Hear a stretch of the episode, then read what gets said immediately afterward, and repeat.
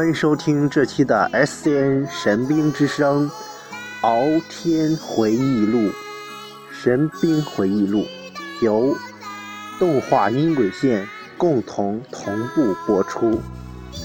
今天我们将为大家同步继续开讲那些年的小龙人。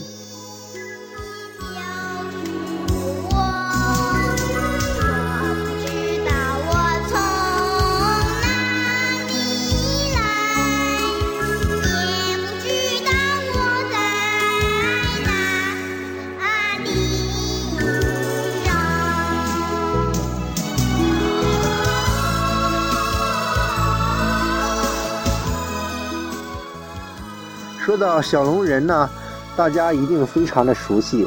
在上一部、上一期的那个节目里哈，我们为大家放了局部的一些小龙人的经典的音乐。然后我们紧接着呢，又找到了当时扮演小龙人的那位大哥哥。当然，现在呢已经变成了大帅哥了哈，那就是陈嘉楠。现在的陈嘉楠呢是某影视学校的校长，可以说真的是演这个电视剧呢改变了他的一生。当时陈嘉楠说是这样说的：当时很多小朋友都不知道。他就是演小龙人的那个超级小明星哈，在当时可以说是真的特别经典。小龙人的故事主线呢，是从这里开始的。在北京一个四合院里，这里住着三个孩子，琪琪还只有四岁半，却整天想着要找妈妈。贝贝爱调皮逞强，宝宝上了小学，他老实听话，是大人们眼中的好孩子。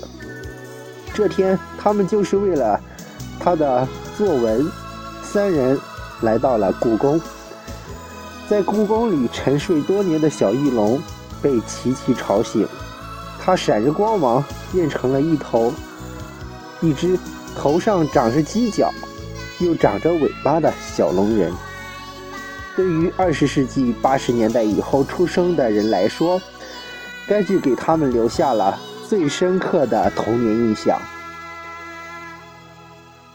而且在当时呢，现在很多父母回忆起来这段经历呢，都想起了自己的小时候。这部片子以小龙人找妈妈为线索。宝宝、贝贝、琪琪从故宫接回小龙人，在大杂院里生活。小龙人刚到大杂院时，是有尾巴、龙鳞和龙角的。为了让小龙人和普通人一样，翠翠婆婆让小龙人做三件好事，包括送小白鸽妮妮回家。在小龙人看到白鸽妈妈后，他想到自己也应该有一个妈妈。翠翠婆婆认为你是龙的后人，应该去找东海龙王。在东海龙王那里，他说你已经不再是龙的后人了，所以你应该去找人类最早的妈妈——女娲娘娘。在寻找女娲娘娘的途中呢，结识了大老龟。大老龟。随之补天牺牲，女娲娘娘暗示找龙女，出发寻找龙女。随后又结识了蝙蝠精哭哭，龙女暗示找雪山神女，自己化身黄河长江滋润大地。回到大杂院，小龙人被科学院抓去，孩子们被关禁闭。随后，只好小龙人逃出了科学院，并且独自出发去寻找雪山神女。在大雪山中呢，结识了大勇叔叔。大勇叔叔为托起被自己射下的太阳，被射自己射下的月亮哈，而冻死。小龙人遇到自己的母亲雪山神女，与母亲共度一夜。第二天，雪山神女为了为了被为了托被那个大勇叔叔哈，就是那个雪山下的猎人射下来的月亮，而变成了石头。只有宝瓶女神的宝瓶水才能让才能让它变成山托住月亮。于是小龙人又去找宝瓶女神，宝瓶女神割下了他的脚，让他变成了凡人，同时给了他宝瓶水。后来他妈妈就依他所愿的变成山了。小龙人心灰意冷的返回四合院，与宝宝、贝贝、琪琪三人一起去长城。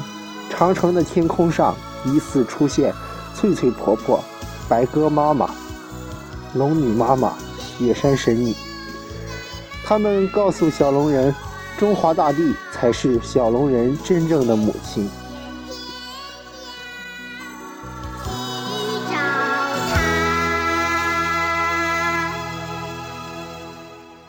紧接着呢，就是一些分级概述了。一些分级的简介。这个经典的小龙人神话电视剧呢，总共有五十二集，相当于我们现在的动画片的集数五十二集一样。在当时呢，真的是一经播出呢，就红遍了中国的大江南北。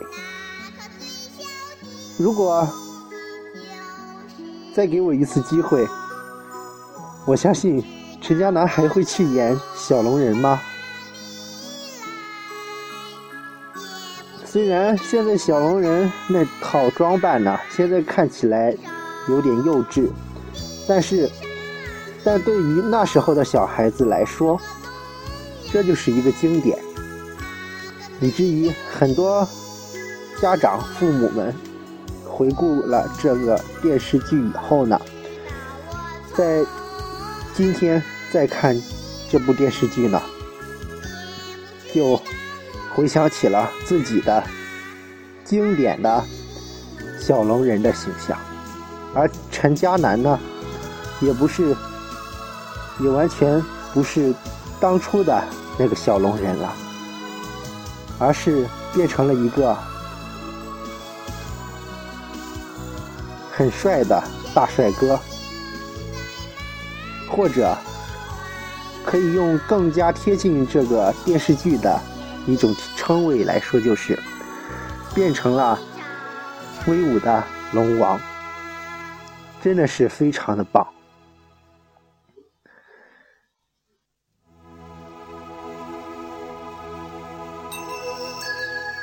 接下来呢，我为大家展开，并且采访。陈家南，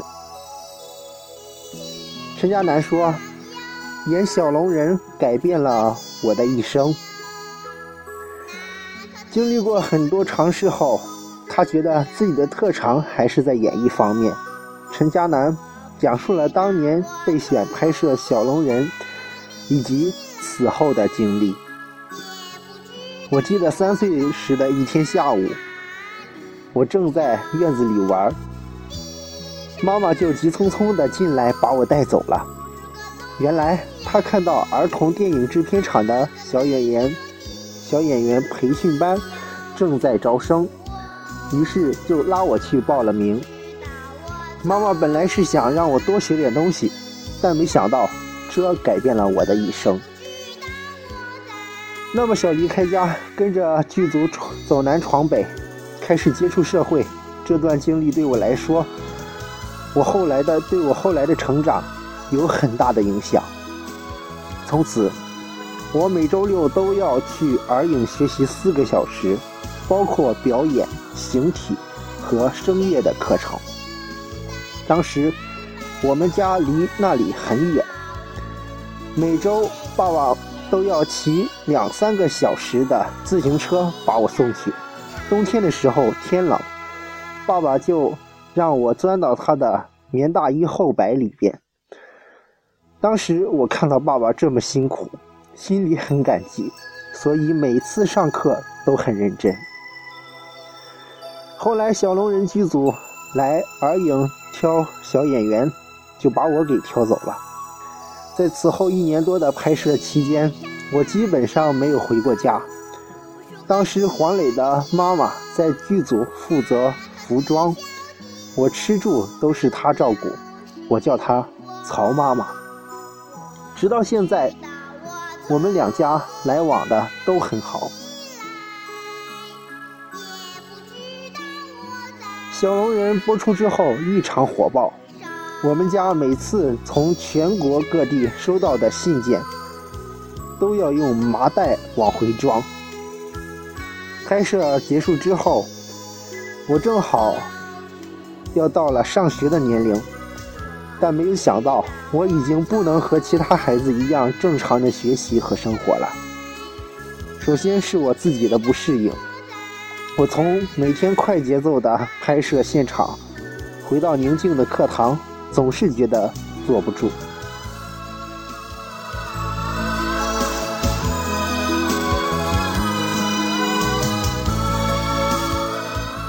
另外，小龙人播出之后呢？真的是红遍了中国的大江南北，真的是特别的令人惊讶，但又是一种荣誉。我不知道陈嘉楠对此是怎么看的。好，我们继续。但我跟小伙伴的交往总是感觉有距离，从那时起，我不愿对任何人。提起我就是小龙人，直到现在，我几乎所有的朋友当初认识我时都不知道这个。高中毕业后，我曾经自己做过饮料代理，跟朋友一起做过声信台，但我觉得自己的特长还是在演绎上。一次，我正在上课，妈妈突然冲进课堂，看到我没事，才回去上班。原来他听说有人绑架我了，我当时心里真的非常害怕，真怕将来自己有一天真的会出事。还有一次，妈妈带我出去买东西，被人认出来了，很多人都围围了上来，把我的衣服都撕破了，把我给吓坏了。从那以后，妈妈就希望我以后再也不要和演艺沾边。而应该和其他的孩子一样，好好学习，将来找份稳定的工作。那想退出来已经不是，已经是不可能的事了。不断的有人来找我拍戏、做节目，这耽误了我的正常学习，甚至有时候，一年里在学校里上课的时间还不到三十天。到了初中的时候，我的成绩已经。明显比同龄人差了很多，不过很显然，我比同龄人要成熟的早。每次班里有什么事，老师和同学都会习惯性的问我：“佳楠，你觉得这件事该怎么办呢？”而我几乎每次都能提出些有用的建议。高中毕业后，我曾经自己做过饮料代理。以及声信台，还有，总之，当时我回忆到这一段的时候，我感觉，嗯，我感觉陈霞楠呢，真的是在当时是是特别的成熟。然后他在最后是这样说说的：“我觉得，为了那么多关心小龙人的朋友，我应该加倍的努力。”然后，为大家介绍的是原声音乐，歌名《小龙人之歌》。大家普遍认为的《小龙人之歌》呢，就是我们之前放的那个《我是一一条小青龙》，就不告诉你就不告诉你这首歌。但事实上呢，《小龙人之歌》呢是我们现在放的这个片头曲，是由关霞演唱的。歌词是：天上有无数颗星星，那颗最小的就是我。我不知道我从哪里来，也不知道我在哪里生。地上有无数个龙人，那个最小的就是我。我不知道我从哪里来，也不知道我在哪里生。谁知我就在妈妈的怀抱，去寻遍天涯，去找她。这就是一整个片头曲的歌词。可以说呢。机理中呢，带着一种有泪点的感人的那种效果。那么接下来呢，我们就一起来回顾这些经典的歌曲，同时结束我们今天的节目。在此提前打下广告，欢迎关注 S N 神鹰之声官方新浪微博，更多精彩也请继续关注荔枝 FM。动画音轨线和敖天回忆录节目，本期节目就到这里，我们为大家奉上好听的经典小龙人歌曲。